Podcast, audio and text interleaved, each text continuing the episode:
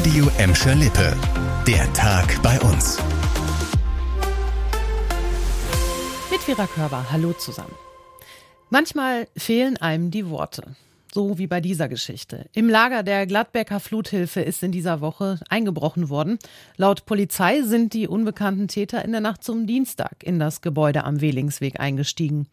Dort hat die Stadt Gladbeck den Fluthelfern eine Halle zur Verfügung gestellt. Gestohlen wurde laut einem Sprecher der Hilfsaktion nichts. Es gab allerdings deutliche Einbruchsspuren im Gebäude. In der Halle am Wehlingsweg werden tonnenweise Hilfsgüter für die Flutopfer gelagert. Erst gestern sind mehrere Lkw von Gladbeck aus ins Katastrophengebiet in der Eifel gefahren. Die Polizei sucht jetzt Zeugen, die rund um das Gebäude in Ellinghorst etwas Verdächtiges beobachtet haben. Nach Bottrop und Recklinghausen können sich ab heute auch in Gelsenkirchen Kinder ab zwölf Jahren gegen Corona impfen lassen. Um 14 Uhr ist heute die Aktion im Impfzentrum in der Emscher Lippehalle gestartet. Auch kommende Woche Donnerstag werden 12 bis 15-Jährige in Gelsenkirchen geimpft. Ein Termin braucht ihr nicht, allerdings müssen alle Sorgeberechtigten der Impfung zustimmen und das Kind begleiten. Vorher werden die Familien noch von einem Kinderarzt beraten und aufgeklärt. Gestern konnten sich schon in Bottrop und Recklinghausen das erste Mal Kinder und Teenies gegen Corona impfen lassen. In beiden Impfzentren war die Nachfrage riesig. Im Bottrop wurden gestern 156 Jugendliche geimpft, in Recklinghausen sogar 307. Die Corona-Lockerung haben die Wirtschaft in Gladbeck, Bottrop und Gelsenkirchen offenbar wieder ein bisschen angekurbelt. Das sagen die Arbeitsagenturen bei uns in ihrem Bericht zum Arbeitsmarkt im Juli.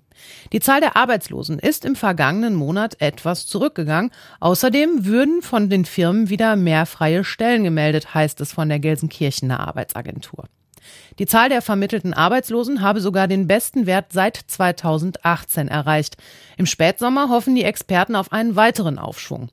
Die niedrigste Arbeitslosenquote bei uns hat Bottrop jetzt mit 7,9 Prozent. Gladbeck liegt bei 11,5 Prozent. Gelsenkirchen ist weiter Spitzenreiter mit 14,9 Prozent. Das Deutsche Rote Kreuz ruft für die kommende Woche dringend zur Blutspende in Gelsenkirchen auf. Wegen der Hochwasserkatastrophe fehlen im Moment landesweit Blutkonserven. In den betroffenen Regionen fallen viele Spendentermine aus, weil die Infrastruktur komplett zerstört ist. Deshalb ist es laut DRK umso wichtiger, dass in anderen Orten gespendet wird. In Gelsenkirchen geht das kommende Woche Donnerstag von 16 bis 20 Uhr in der Gesamtschule Bergerfeld. Am Montag, den 9. August, ist der nächste Blutspendetermin in Gladbeck, am Mittwoch darauf in Bottrop.